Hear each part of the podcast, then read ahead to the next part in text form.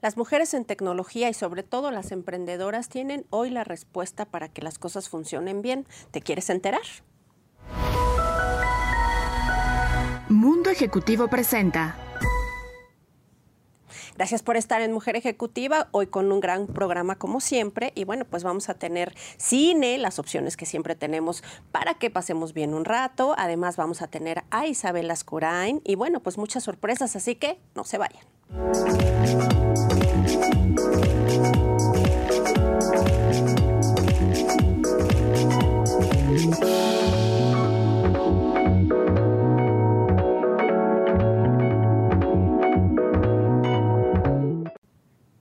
Y bueno, pues lo prometido es deuda. Vamos a hablar de tecnología, la historia de una mujer emprendedora que decidió que las cosas iban a pasar de la forma en la que ella lo soñó y hoy tiene aniversario su empresa y ha hecho cosas muy importantes. Les presentamos ni más ni menos la entrevista que tuvimos con Esther, Riverol, que ella es la CEO de Aldatum Business. Estamos de regreso y bueno, pues es momento de presentar una gran amiga del grupo, pero más allá de eso, una mujer que admiramos y respetamos mucho porque ha sabido llevar una empresa a lo largo de ya varios años que ha crecido y que ella, guerrera y luchadora como es, bueno, pues ha logrado triunfar. Ella es Esther Riverol y es la CEO de Aldatum. ¿Cómo estás, querida? Gracias por venir. Mil gracias, Arlene. Al contrario, y mil gracias por la introducción tan bonita. Oye, pues nada más que la verdad, platícanos la historia de esta empresa que hoy la tienes en un muy buen punto, pero que no fue fácil. Gracias. No, no, no, no, no fue fácil y no, no es fácil, de hecho, emprender, ¿no? Y fíjate que tengo, digo, no se me ven, pero tengo 30 años en la industria de la tecnología. Entonces, habiendo pasado por varias empresas grandes, este, multinacionales como IBM, Oracle, SAP, empresas muy las grandes. Las más importantes. Las más importantes por todo este tiempo. Y e incluso habiendo pasado por diferentes roles de ser una persona técnica, de entender, yo siempre digo, cuando vas a hacer tu negocio tienes que hacerlo sobre algo que sepas, ¿no? Y que te apasione. Sobre todo también es bien importante que te apasione, que te guste, porque es lo que realmente vas a hacer. Llega el momento en el que se me presenta la oportunidad de emprender y crear esta empresa, cuando una de las empresas en donde yo trabajaba cierra operaciones de forma directa en México y me proponen ser un partner de esa empresa. Entonces, ahí me muevo a hacer la empresa, hace cinco años. Sí fue difícil, porque en un, en un principio dices, voy a hacer un plan a y un plan B. Y cuando algún headhunter me hablaba, yo decía, por favor, no me borres de tu lista, tenme ahí por si hay una, una, posición ejecutiva, este, no me borres, por favor, ¿no? Hasta que llegó un punto, después de como unos cinco o seis meses, en el que decidí, Arlen, y entendí que no hay plan B si te vas a hacer tu empresa, cualquier meta que tú quieras, o le echas todo o, no va a funcionar. Y entonces ahí fue donde, con miedo, porque pues obviamente éramos cinco empleados, ahora somos más de 35 empleados, entonces era como con miedo porque ya eres responsable de personas, no nada más de ti, sino de gente que va a confiar en las decisiones que tú tomes para el crecimiento de la empresa. Y así fue como nació. Oye, y empezaste a darle durísimo y a buscar clientes, que esa es una parte de la que poca gente habla, pero todos vendemos y especialmente cuando empiezas un negocio, sea de lo que sea, hay que buscar cómo vender. Exactamente. Yo tuve la fortuna de, que, como fue en esta transición de venir trabajando como director general en, informática, ya tenía yo algunos clientes con los que tenía algunos proyectos, que, mi primer cliente fue Sura, México y que yo estoy súper agradecida y siempre voy a estar agradecida con las personas que me abrieron la puerta porque me, o sea, confiaron, estábamos compitiendo y casi que la empresa nace y tiene a este cliente que, con el que comenzamos. Pero tienes toda la razón, ahí viene el crear una reputación por ti, no, por, no porque antes quizás a veces es más fácil vender porque tienes el nombre de la empresa grande detrás de ti. Entonces tú te acercas a un cliente y el cliente dice, ah, pues si viene de IBM, pues tiene el respaldo IBM, o si viene de cualquier otra empresa, ¿no? Cuando tú abres esta empresa, lo único que te respalda es las acciones que tú tienes con los clientes, el que hagas bien tu trabajo, el que ellos estén contentos, el que, el que cuando al final ellos puedan hacer una referencia. Y al cabo, sí tienes que tocar muchas puertas. Hay etapas muy altas de, de euforia, de alegría, hay otras de mucha frustración. No eres nadie, Arlen. O sea, en dos años ni el banco te presta. O sea, tú dices, quiero crecer y de verdad no tienes este, ningún respaldo. O sea, tienes el respaldo de levantarte todas las mañanas y de decir, a fuerzas va a salir esto porque va a salir. y porque tengo que hacer algo. Y yo creo que lo que más es importante es que te apasione y que te motive a hacer un cambio para tu país, que para mí es México, y contratar gente, yo les enseño porque no hay talento. Y siempre es como, ¿qué es primero? ¿La experiencia o, el, ¿cómo se llama?, la oportunidad, ¿no? Entonces, yo les he dado experiencia a los chicos. Entonces, ha sido muy satisfactorio y conseguir clientes es de todos los días. Pero el conseguirlos a veces puede ser que con actividades, con marketing, con muchas cosas, pero mantenerlos, esa es otra cosa, Arlene. O sea, que alguien te pueda referenciar y todo, que en el tiempo puedas voltear atrás y los veas que les otorgaste algún cambio, eso es una satisfacción muy grande. ¿Qué te deja el fracaso? ¿Cómo se supera? El fracaso se supera aprendiendo y no enrollándote en ese fracaso. O sea, yo creo que puedes fracasar en muchas áreas en tu vida, pero el fracaso te lo ponen de frente para prepararte para algo más grande y para después, ¿sabes? Quizás el cliente que tú creías no te compró por alguna razón, tienes que analizar por qué, qué me faltó, o sea, qué no le di. Entonces, para mí el fracaso es un área de aprendizaje solamente, es una forma que te ponen de frente para que tú te superes, para que seas mejor y para que el reto que viene lo puedas sostener más fácilmente, porque eso te prepara para eso. En este 2021, ¿cuál es el mayor reto? En este 2021 estamos preparando, aparte de que estamos creciendo y tenemos nuevos clientes, etcétera, la verdad, Arlene, hay un proyecto que no puedo contar ahorita, ahorita, pero que en un año, si Dios quiere, podré contarte. Es una expansión hacia algo que, que tiene que ver con tecnología y todo, y que, que es más independencia, más crecimiento, y sobre todo que todos los clientes y a todos aquellos que nosotros podamos ayudar a tener esta forma digital, porque hoy la transformación digital se aceleró con la pandemia. Todas aquellas personas, clientes que nosotros podamos aportar, apoyar e incluso ser solidarios, porque no hay budgets grandes, no hay como antes y todo, todo el mundo estamos con un cierto temor. Este, para mí en este 2021 es hacer esa transformación y apoyar apoyar a las empresas a que se transformen digitalmente, a que crezcan, apoyar a mis empleados, a que tengan un lugar más contento en donde puedan estar por estas circunstancias, apoyar a mi conocido que requiera algo de transformación digital o algo de lo que podamos hacer y que no tenga que ver únicamente con dinero, quizás también con conocimiento, con, con aportar y esa expansión. Digamos que estuvimos en la etapa de crecimiento, y ahora ya tenemos una etapa de expansión, ir a otros lados. Digitalmente ya podemos ir a Estados Unidos, ya podemos estar en Europa y estoy con una muy buena amiga que estamos haciendo un plan de expansión para el extranjero. El liderazgo femenino se nota y siempre es diferente del masculino. No voy a decir si mejor o peor, pero es diferente. ¿Qué opinas? Sí, es diferente, pero pues es por cómo somos. Las, las mujeres somos más maternales, más como de tener un liderazgo quizás más empático, etcétera. Y, los hombres a veces quizás son más, más rígidos, más duros, etcétera, ¿no? Entonces, sin embargo, yo creo que tienes que tener una combinación de los momentos y el liderazgo debe tener una combinación de las cosas. Yo creo que las mujeres a veces vemos como el bosque más completo y no nos enfocamos en un solo pedacito del, del, objetivo. Sin embargo, yo creo que en tu equipo de trabajo siempre tiene que haber una combinación entre hombres y mujeres para precisamente tener ese equilibrio de lo factual y de lo como personal o emocional. Claro. Oye, ya nos vamos, pero rápidamente, pues deja un consejo para triunfar.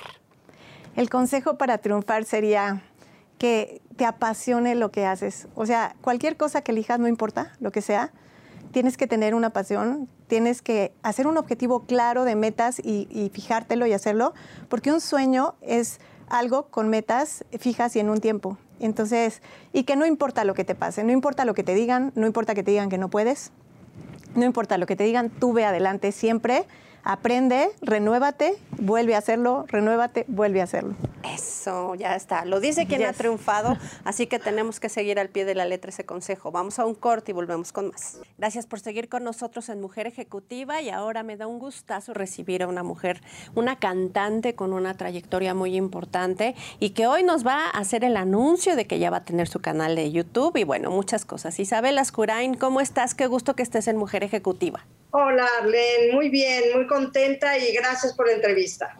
Oye, pues estoy eh, muy emocionada porque estás haciendo cosas diferentes, cosas importantes. Platícanos.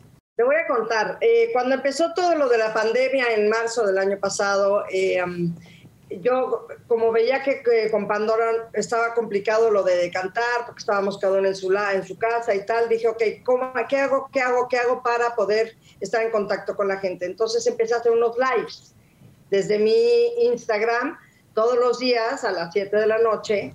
Pues empecé a hablarle a amigos míos, cantar, pues todos estábamos encerrados, entonces este, haciendo un poco de plática y para entretener y, como te lo cuento, de repente me vi que ya llevaba cinco meses haciéndolo todos los días, este, que me gustó mucho, ya sabes, yo tengo mi, mi, parte también de conductora y he estado en radio, claro. años divinas, hice estos lives cinco meses y empezaron todos mis fans y toda mi, mi gente, deberías de empezar de hacer un canal de YouTube, deberías de hacer un canal de YouTube. Dije, híjole, ok y entonces, pues bueno, en agosto, en septiembre realmente dejé de, terminé mis lives y entonces empecé a trabajar lo del canal, pues a buscar gente, alguien que me apoyara, que, porque uno no se puede aventar así a la, a la, a la guerra sin fusil, ¿me entiendes? Este, es un mundo muy diferente el del, el del YouTube.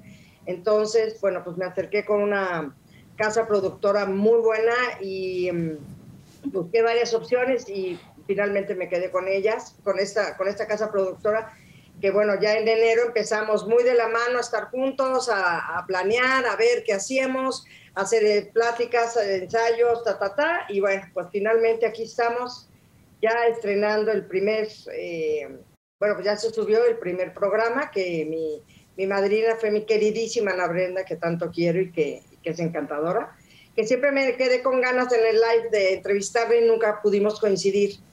Em, y, bueno, pues accedió y estoy muy contenta, muy contenta de, de ya finalmente tener el canal de YouTube y algo, y algo nuevo y diferente para mí. Oye, qué importante es justamente la presencia eh, de las redes sociales, pero también la simpatía y el momento que tú vives de manera personal, porque eres una mujer que siempre ha estado muy pendiente de todo, como dices, has hecho televisión, has hecho radio, pero eh, ¿cómo te sientes hoy que la circunstancia no, no ha sido fácil para ustedes los cantantes y que pues ya urge reactivar esa parte, ¿no? Bueno, ¿cómo te explico? Ya no surge, no surge, no surge. Pero bueno, esto la verdad es que fue lo primero que se paró. Lo primero que se paró fueron los eventos masivos, eh, por lo cual los eventos eh, musicales fueron de las primeras cosas que se pararon y yo creo que va a ser de lo que más va a tardar en activarse. Eh, entonces, pues bueno, pues buscando opciones y, finalmente ya Pandora, bueno, participamos por supuesto en, en todo lo de la pandemia, participamos muchísimo con, con, con diferentes proyectos de canciones, de, aliento y de ánimo y de todo. Va a salir bien en varias, estuvimos en varias de las canciones. Eh, bueno, pero esto se podía grabar cada quien en su casa, en fin, era como más este, orgánico, si así lo podemos decir. Um, pero finalmente ya este año, el 14 de febrero, fue el primer día que, que logramos juntarnos las tres, porque ya habíamos sacado unos medleys. Eh, cantando, eh, que funcionaba muy bien, pero el 14 de febrero fue el primer día que estuvimos aquí en mi casa las 3, hicimos un Facebook Live muy padre, eh, para los fans no costó, fue gratuito y, la pasamos bomba y fue tan delicioso cantar una vez más. Invitamos a ocho personas, a mis hermanos, ya sabes, ¿no? Pero queríamos como publiquito para no estar tan solitas. Entonces la pasamos súper bien, la verdad es que sí, para los cantantes ha sido bien, bien complicado. Y, yo creo que todos, de alguna manera, en diferentes ámbitos, pues nos hemos reinventado o tratado de reinventarnos de alguna manera y, pues suplir un poco esto de no poder estar en los escenarios con otro tipo de cosas y muchísima gente hacía lives, este, no sé, como que todos tratamos de buscar esta nueva fórmula. Oye Isabel, de manera muy general, ¿en qué momento de tu vida te encuentras? ¿Cómo, ¿Cómo defines este proceso que estamos pasando y que, bueno, pues no estamos exentos absolutamente nadie de pérdidas, de dolor, de tristeza, de desesperación, pero ¿cómo, cómo defines el momento en el que estás viviendo? Mira, yo lo defino y empatizo muchísimo con la gente que no la está pasando bien, con mucha gente que ha tenido pérdidas, eh, que ha tenido muertes cercanas o que ha estado personalmente enfermo y, finalmente, bueno, gracias a Dios no la ha pasado, o, sea, no, no, no, no murió, pero sí pasó mal momento. yo empatizo enormemente con toda esta gente que, que ha tenido que estar encerrada en lugares muy pequeños y, que ha tenido que convivir 24/7 con en su casa que no estábamos acostumbrados este, en espacios pequeños. Pero si me preguntas a mí, la verdad, este, Arlene, a mí me, pues para mí ha sido muy padre el, redescubrirme todo, en todo esto, en, reencontrarme, en, buscar estos espacios y estas formas de, crecer. Eh, y no me ha costado tanto trabajo, la verdad es que quiero ser honesta. Eh, le he buscado, le di la vuelta y dije, ok, tengo dos caminos, o me, o me quedo sentada esperando a ver qué y, caigo en, tristezas y depresiones, o, le busco el lado positivo y, gracias a Dios le busqué el lado positivo y, se lo encontré. Eh, he estado muy activa desde casa y, disfrutando mucho mi hogar, que luego los cantantes viajamos tanto que, a veces no, ya no tenemos este chance de disfrutar tanto la casa, ¿no? Entonces yo en lo personal no la he pasado mal, eh, al contrario, siento que ha sido para mí eh, beneficioso en cuanto a retos, en cuanto a redescubrimientos y renaceres y, y etcétera. Entonces, pues esta es mi verdad. Siempre ha sido una mujer muy pro mujer, que no lo dices, pero lo sabemos, siempre eh, apoyando y sin ningún tema en cuanto a las mujeres, lo sabemos, conocemos tu carrera. ¿Cómo, cómo defines hoy a la mujer? ¿Cómo la ves a, lo largo del tiempo? Y pues tú eres parte de esto, ¿cómo, cómo lo defines? Eh, mira, no soy feminista arraigada de, estas eh, feministas, no. Soy una mujer que sí me parece que hay que apoyar a la mujer, creo que somos un género que nos tenemos que apoyar mucho entre nosotras mismas. Este, y bueno, pues en los últimos años se ha demostrado mucho eso. Yo siempre he trabajado con mujeres, fíjate, notablemente ha sido mi, mi, día a día. Eh, Pandora somos puras mujeres, ya bueno, ya hoy ya tengo una, bueno, estamos en una compañía de representación más grande, por lo cual eh, pues hay, hay, hombres y demás, este, pero yo, nosotras 31 años que estuvimos con Ale Tamargo, que fue nuestra manager durante 31 años, pues éramos nosotras cuatro. Luego entré a Aretas Divinas y éramos puras mujeres las que éramos en la conducción. Obviamente había gente, hombres en la producción, pero quienes conducíamos éramos puras mujeres. Eh, cuando hice radio lo hice con una amiga mía, otra mujer. Este, entonces siempre he estado como muy rodeada de mujeres y, siento que la mujer es eh, un elemento muy importante y tú lo sabrás ahí en tu chamba también, que somos un elemento importantísimo para el trabajo y que, y que, y que sí nos debemos de apoyar las unas con las otras y, dejar de estar, em, dice por ahí, entre mujeres, este, no sé cómo dice el dicho, entre mujeres...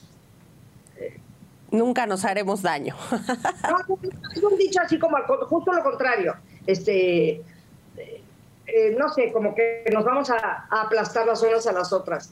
Yo mi experiencia con lo que te estoy contando de convivir y trabajar con tantas mujeres, al contrario, siempre ha sido un empujarnos, un ayudarnos, un levantarnos, un, estar cerca, em, sin aprovechar que la, de, que, la de al lado esté eh, deprimida o esté hormonalmente eh, decaída, sino al contrario, tratar de levantarla. Y creo que ese es, ese es para mí el gran aprendizaje y, las mujeres somos un elemento muy, muy importante, no solo en la sociedad, no solo en el hogar, no solo en el mundo, sino también en el mundo laboral, eh, que es donde yo me he desarrollado. Eh, muy, muy importante, muy, muy importante. Oye, Isabel, vamos a ir rápidamente un corte, pero ¿te quedas otro ratito? Me quedo feliz. Eso, vamos rápidamente al corte y regresamos. En Mujer Ejecutiva con nuestra queridísima Isabel Ascurain. Isabel, bueno, pues platicábamos acerca de todo lo que opinas sobre las mujeres, pero ahora te pregunto del medio artístico. Independientemente a que sabemos lo que está pasando y lo que ya nos comentaste hace un momento, pero quiero que me digas cuál es tu visión. Tienes una carrera impresionante, cómo ha ido evolucionando, cómo, bueno, pues incluso las disqueras ya no son lo que eran antes. Eh, en las redes sociales, la tecnología todo esto hizo un cambio. ¿Cómo lo has sentido y qué opinas? Mira, hemos vivido pues el, gran cambio de, este mundo discográfico sin duda alguna. eh, llevamos 35 años eh, en el mundo de la música, bueno, 35 profesionales, 39 o casi 40 viviendo de la música. Em, yo creo que lo importante es, es adaptarse, no hay, que, no hay que pelearse con los cambios. Sin duda alguna, el, el, principio de mi carrera pues era otra situación, la forma de promocionar era otra situación, el mundo discográfico estaba bollante, nosotros surgimos en un momento en que la música en español explotó de una manera maravillosa, los ochentas fue una época increíble de la música en español y de ahí se, se dejó venir hasta, hasta el día de hoy, ¿no? Antes eh, no se usaba tanto la música en español, no, no, había ni siquiera estaciones de radio, había muy pocas estaciones de radio para música en español y hoy día pues es, hay muchísimas. Eh, el mundo de la música, la venta de discos, pues bueno, se ha caído muchísimo. En aquel entonces un disco de oro te lo daban por 150 mil copias. Eh, y no era tan complicado si tenías una buena promoción llegar a ello. Este, hoy sí, hoy te dan, pues ya no sé si son 30 mil copias las que te da por, para disco de oro, que ya no existe eso, ya hoy día hacen eh, canción, si tu canción funcionó te dan un disco de, de oro dependiendo de de cuántas escuchas, o sea, todo lo de las redes sociales ha cambiado muchísimo. El, mundo y el proceder de, de, mi, mundo, que es el mundo del cantante. Pero por otro lado, pues hemos aprovechado mucho eso y creo que ha sido súper padre. Por ejemplo, ahorita en, en la pandemia, pues hubiera sido terrible que no hubiera existido estas redes sociales y estos Zooms y estas cosas donde nos hemos logrado mantener de alguna manera, estar cerca de la gente, que estemos vigentes, que estemos presentes, que podamos subir canciones, que estemos haciendo cosas, videos y demás. Y al final del día, pues la red social eh, te lleva y, te pone en un lugar. Sin duda alguna las disqueras están pasando un momento muy, muy difícil porque ya el disco físico casi no se vende. Yo soy de la época del disco físico, es más, soy de la época del long play, luego pasamos al CD y este y soy muy de muy muy creyente y, muy amante de eso. A mí me gusta agarrar el disco físico y ver el librito y ver las fotos y las canciones y los créditos y pero eso ya hoy día ya está más complicado.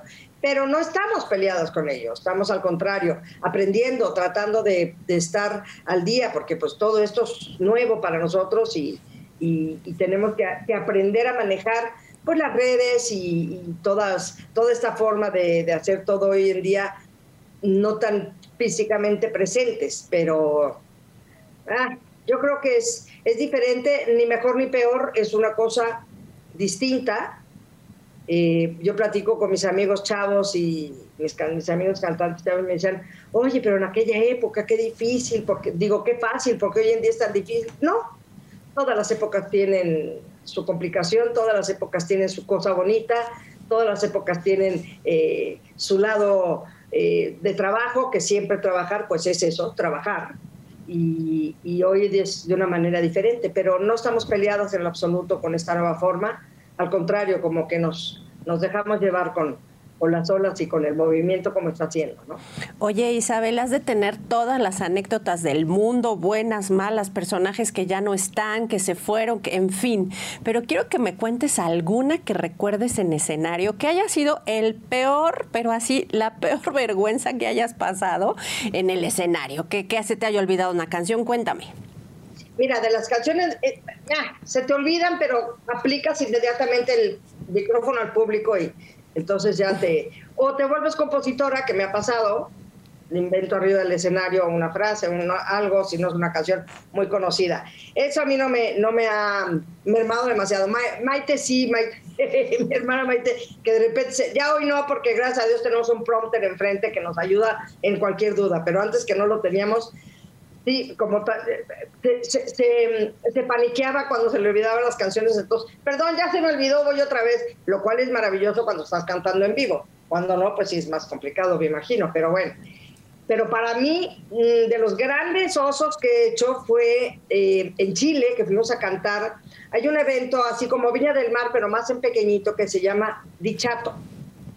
Em, y, y fíjate, ahorita dudo si es Dichato, Ahorita le pregunto a mi hijo. porque se burlan mucho mis hijos de mí, porque esto está ahí en YouTube y, lo, ven y se burlan de mí mis hijos, pero se me olvidó, a, la hora en que esto es un evento donde es un pueblito de, de pescadores, que hubo un maremoto y un tsunami, y se llevó todo, y empezaron a hacer un festival, que fue creciendo con el tiempo, por supuesto, para recaudar fondos, y se quedó un poco ya como como este, parte de, eh, de Dichato, ¿ves? Tengo hasta dudas, mano. Ahorita lo voy a preguntar, amigo. No voy a estar cometiendo el mismo oso.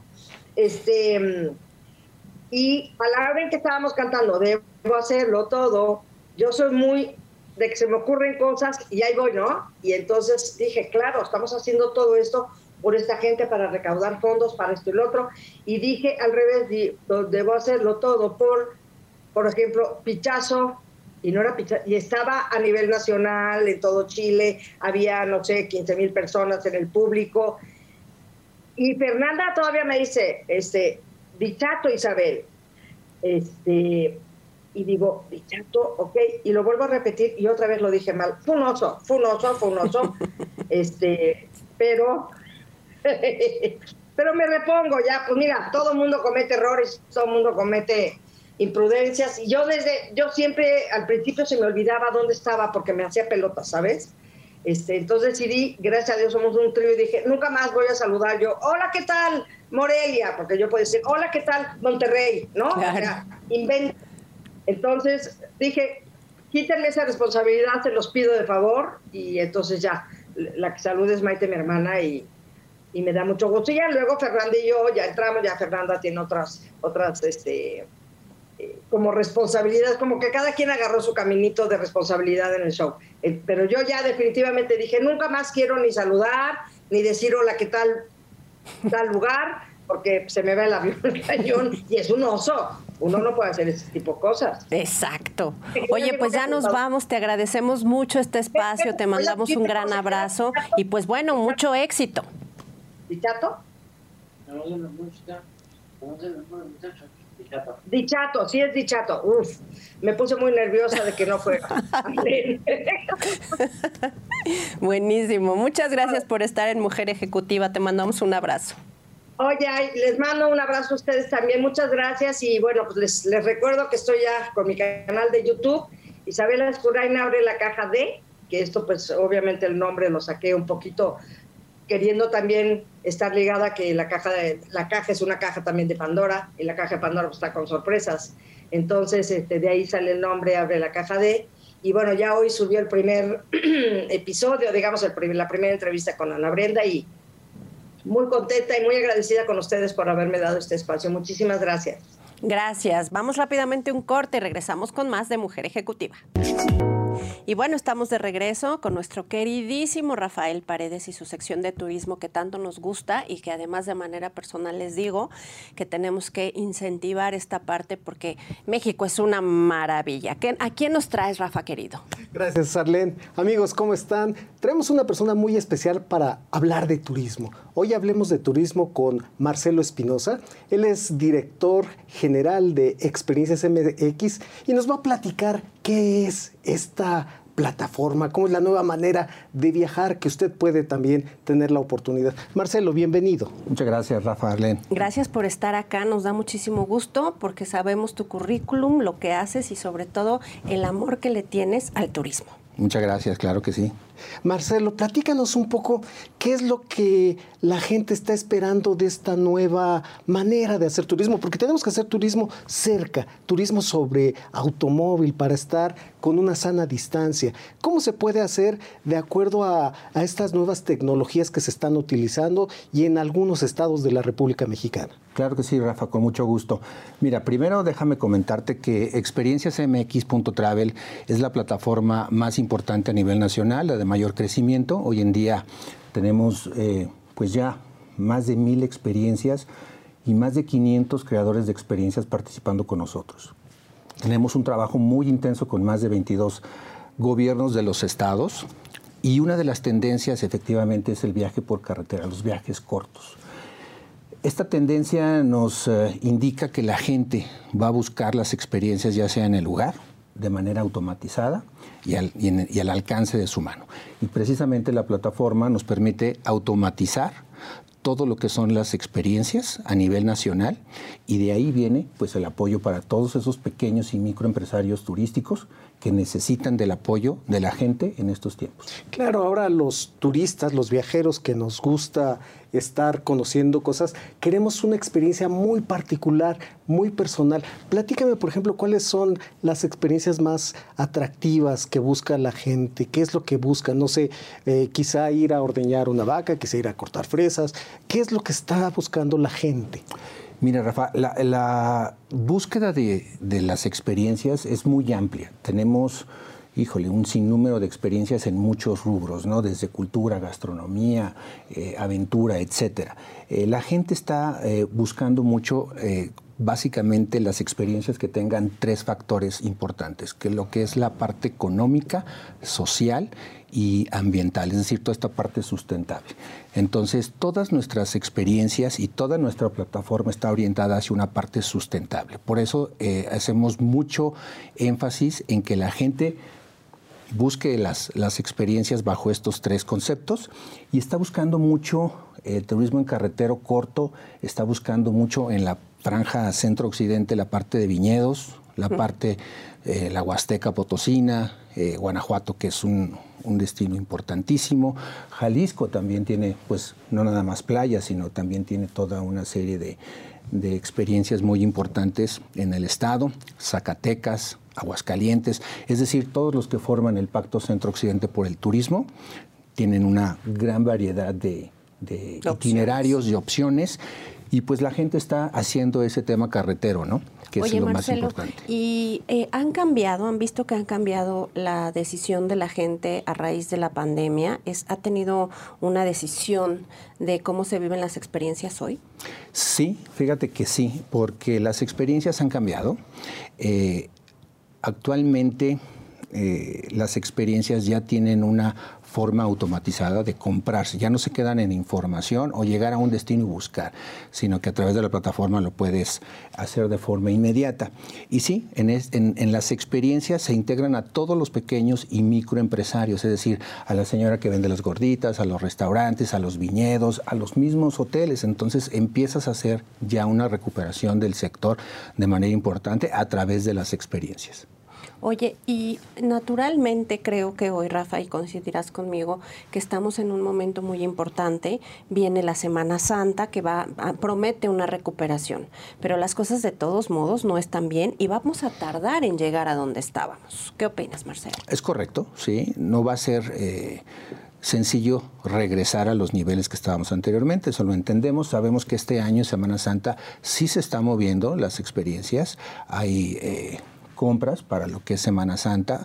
Todas las experiencias y todos los gobiernos que participan con nosotros manejan los protocolos de, sanidad, de sana distancia, en fin, etcétera, y la gente tiene la seguridad de poder viajar de manera segura. Entonces, eh, para Semana Santa sí hemos visto una recuperación. Esperemos que verano todavía tenga pues una mayor venta o una mayor alcance en cuanto a, la participación de la gente y que la gente apoye al turismo, que eso es realmente lo que se necesita. Se necesita apoyar el turismo, turismo carretero, a la gente, a las comunidades y eso es lo que nosotros a través de la plataforma tratamos de hacer llegar y de incorporar a todos los actores turísticos. Dices plataforma, este, es muy complicado. hay mucha gente que, gusta de viajar, hay mucha gente que está familiarizada con los dispositivos, computadora, pero es difícil eh, buscar una experiencia. ¿Cómo es el, proceso? Eh, no, es muy sencillo, realmente es muy sencillo. La plataforma te permite reservar cualquier experiencia desde cualquier dispositivo móvil y en el lugar donde te encuentres. Actualmente todas las eh, personas que están haciendo este tipo de reservaciones lo hacen a través de sus dispositivos móviles, lo cual sabemos que es la parte más importante. Y es muy sencillo, realmente en tres pasos buscas tu experiencia, la encuentras, buscas las fechas, la pagas, llega tu confirmación. Es muy rápido y eso pues, nos permite también ¿no? apoyar a todos estos empresarios. Y, y hay para todos, hay presupuestos de experiencias de bajo costo, de lujo, ¿Es posible encontrar este tipo de, experiencias? Sí, claro que sí. Todas las experiencias no tienen diferentes rangos de precios. hay, eh, hay eh, experiencias que tienen un costo, eh, pues digamos, arriba del promedio, pero hay para todos los presupuestos en la plataforma. Oye, y trabajas de la mano de distintos gobiernos, nos platicabas al principio. Sí. ¿Cómo qué gobiernos? Mira, principalmente lo que es el, Pacto Centro-Occidente, que son los seis estados, ¿no? Jalisco, Aguascalientes, Zacatecas, Guanajuato, San Luis Potosí y trabajamos con otros gobiernos también de la mano, sobre todo para digitalizar y automatizar todas, a todos los creadores de experiencias, incorporar a todos esos pequeños empresarios, porque la plataforma no nada más es una plataforma de ventas, es una plataforma que le regresa también a los empresarios. ¿A, qué es lo que, a lo que voy? Que un empresario que hoy no tiene la posibilidad de crear tal vez su propia página, tener un motor de reservaciones, conseguir una plataforma que le permita estar dando un tour sin necesidad de estar cotizando al mismo momento, sino que la plataforma venda por él toda su, eh, inventario, pues e, esa automatización a los pequeños y microempresarios es lo que también la plataforma, la plataforma entrega a ellos. Y eso es de mucho valor porque los estamos automatizando, lo estamos llevando a una era ya de automatización y para ellos es prácticamente sin ningún costo. Una nueva generación. Marcelo, y tú que estás en, este tema de, un turismo nuevo, innovador, ¿cuáles serían tus tres experiencias que te gustan más de, la, de todo lo que has visto en tu universo de, oferta que hay en, el, en, el, en los estados? ¿Qué te gusta más? dame tres ¿Qué, ¿Qué te parece que vamos a un corte? Y ahorita nos quedamos, no se vayan. Es un muy buen momento para que vayamos a un corte y regresamos con más. Estamos de regreso y Marcelo, te quedaste con una súper tarea que te puso Rafa de las experiencias más top, las que a ti más te gustan. Híjole, es muy difícil decir cuáles son. Hay, hay más de mil experiencias y todas son extraordinarias. La verdad es que me gusta mucho la parte histórica, experiencias. Hay una parte eh, de unas personas que dan un tour en Aguascalientes, ¿no? por el centro histórico con todo un tema de eh, historia extraordinario, ¿no? Toda la parte cultural es extraordinaria. Hay una parte de en Guanajuato, de catas de vino con música extraordinaria también y todo un recorrido de viñedos. La parte también religiosa, hay un tour extraordinario que es el, de A Paseo del Queso también, en donde te enseñan a hacer queso, ¿no? Y, tienes también cata O sea, te metes a... Te metes, sí. Las experiencias son para algunos de ir para vivir. Y, y, regresarle también a la gente. Manejamos algunos festivales, como el Festival del Agave, que se hizo el año pasado también, el Festival de la Gordita. En fin, hay para todos los gustos. Experiencias es extraordinariamente grande y para todos los presupuestos también, Rafa. Es que México, Arlene, no me dejarás mentir, es, un universo, somos abundantes y ricos en experiencias y creo que en esta Semana Santa con todos los cuidados nuestros amigos deben de tomar la decisión de, comenzar otra vez a hacer turismo. Es, una oportunidad. La cadena productiva es tan importante. Y bueno, pues aprovechando que los tengo aquí ambos expertos, eh, eh, ¿qué opinan? ¿Hacia dónde va el turismo? ¿La recuperación se ve lenta o no? Yo la veo todavía un poco lenta, ¿no? Eh, yo creo que eh, el incorporar a los actores eh, privados junto con el gobierno, tenemos que encontrar la manera de apoyar al turismo. El turismo tiene que ser una prioridad nacional, depende muchísima gente del turismo, la recuperación se ve todavía lejana y yo creo que en la parte turística todos los actores, tanto privados como los gobiernos de los estados, están trabajando cada uno en su trinchera, haciendo o tratando de hacer que las cosas sucedan. Nosotros nos sentimos con una gran responsabilidad al automatizarlos, al estar tratando también de promover sus experiencias y bueno, creo que lo estamos haciendo poco a poco, pero creo que vienen buenos eh, tiempos para el turismo. ¿Tú qué opinas, Rafa? Yo coincido, eh, la recuperación es lenta, todavía nos faltan varios meses, es buen ejercicio eh, preliminar esta Semana Santa, pero el ejercicio mayúsculo va a ser el verano, en donde se van a reactivar muchas cosas. Estamos viendo que el proceso de vacunación en otros países y en México va avanzando y esto nos va a permitir mayor movilidad. Sin lugar a dudas, este verano los resultados que se presenten y lo que alcancemos a ver ya con una eh, situación más controlada nos va a permitir continuar el año con una visión ya más cercana a lo que veníamos viviendo antes de esta etapa de, cambio con la pandemia. Que también es una gran oportunidad para incentivar el local, que si no a lo mejor tanto el internacional por las medidas y por la vacuna y porque pues no es para todos todavía, sí es algo muy para nacional, ¿no? Sí, la gente tiene que salir, es lo que está buscando, que busque las experiencias, que apoye a todos esos pequeños y micro empresarios que forman la cadena, ¿no? Y que, que tengan la seguridad de que van a viajar con todas las medidas sanitarias y todos los protocolos. A eso se han abocado mucho los gobiernos y los mismos creadores de experiencia a ofrecer una experiencia segura. Entonces, a través de, esos trabajos les están ofreciendo a los turistas la oportunidad de que viajen. Ese es el momento de que la gente viaje, que apoye y que ayude a la recuperación del turismo. Oigan, ya nos vamos, pero nos gustaría que nos des un mensaje final, por supuesto, Marcelo. Pues eh, muchas gracias por la invitación.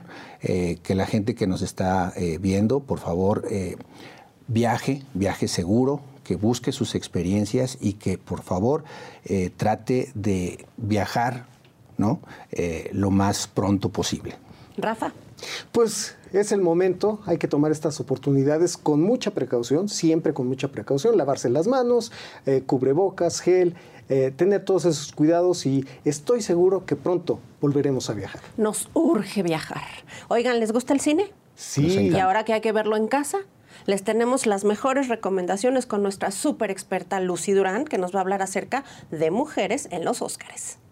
Saludo con mucho gusto a todas las mujeres y a todos los que nos acompañan aquí en esta emisión de Mujer Ejecutiva, deseando que se encuentren muy bien. Se dieron a conocer las nominaciones al Oscar y nos alegra muchísimo saber que hay mujeres trabajando y su trabajo ha generado frutos. Comenzando por las nominaciones a Mejor Director, que son dos directoras y que pudo haber sido tres si Regina King hubiera sido nominada. Ella fue nominada a los Globos de Oro por su película Una Noche en Miami. Está Chloe Zhao, ella viene de ganar el Globo de Oro y el Choice y es la favorita para llevarse el Oscar por su película Nomadland, que no solo dirige, sino escribe, produce, edita, que junto con la actriz Frances McDormand, quien también está nominada por su actuación, produce junto con ella. Sin duda, es una gran película que esperamos verla a mediados de abril en cines y es la favorita en los Oscars. Pero también la directora Mark Finnell y su película Promising Young Woman, que aquí en México se llamará Hermosa Venganza y esperamos pronto verla en cines que ella produce, escribe y dirige esta maravillosa película que Karen Mulligan, su protagonista, tiene una nominación al Oscar por su gran actuación. También es una muy buena película con giros muy buenos hacia su final. Pero no solo eso, estamos muy orgullosos de la mexicana Michelle Coutelain, que junto a los mexicanos Carlos Cortés y Jaime Bach están nominados por mejor sonido por la película Son of the Metal, que esta película la puedes ver en Amazon Prime. Además es la primera primera mexicana en estar nominada para esta categoría, así que México presente y esta película también compite por mejor película. Grandes actuaciones y una forma diferente de ver cine, pues la mayoría de las películas nominadas están en las plataformas digitales. Ahí puedes ver grandes actuaciones y las nominaciones a mejor actriz. Viola Davis por La Madre del Blues, una actuación soberbia y una transformación espectacular. Andra Day por los Estados Unidos contra Billie Holiday, que pronto veremos esta cinta en cines y ella se llevó el Globo de Oro. Vanessa Kirby por Fragmentos de una mujer, una mujer dolida al enfrentar la vida después de perder a su bebé. Frances McDormand por Nomadland y Karen Mulligan por Hermosa Venganza. Y el mejor actriz de reparto podemos ver a María Bakalova por Borat, a Glenn Close por Hellbilly, una elegía rural, Olivia Colman por El Padre, Amanda Seyfried por Mank y John Joo Jong por Minari. Además, mujeres que están dentro de las categorías de mejor maquillaje, vestuario y mujeres que están involucradas en cada uno de los rubros de estas nominaciones. Y por último, mejor canción, que ahí están detrás mujeres con la canción de Fight for You de Judas y el Mesías Negro, música por AGR, que acaba de ganar un Grammy, y también por Tiara Thomas Cantante. Y la canción Lo Sí de la película La Vida por Delante, música por Diane Warren y letra por Diane Warren y Laura Pausini. Esperamos emocionados a la entrega del Oscar en su versión número 93 el próximo 25 de abril, mientras a disfrutar de estas mujeres y su gran trabajo en el cine. Yo soy Lucy Durán y están en Mujer Ejecutiva.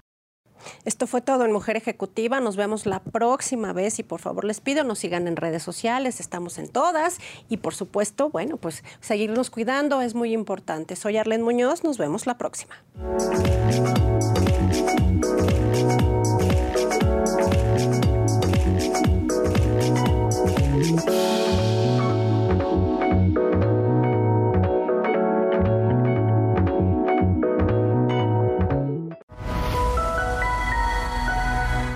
Ejecutivo presentó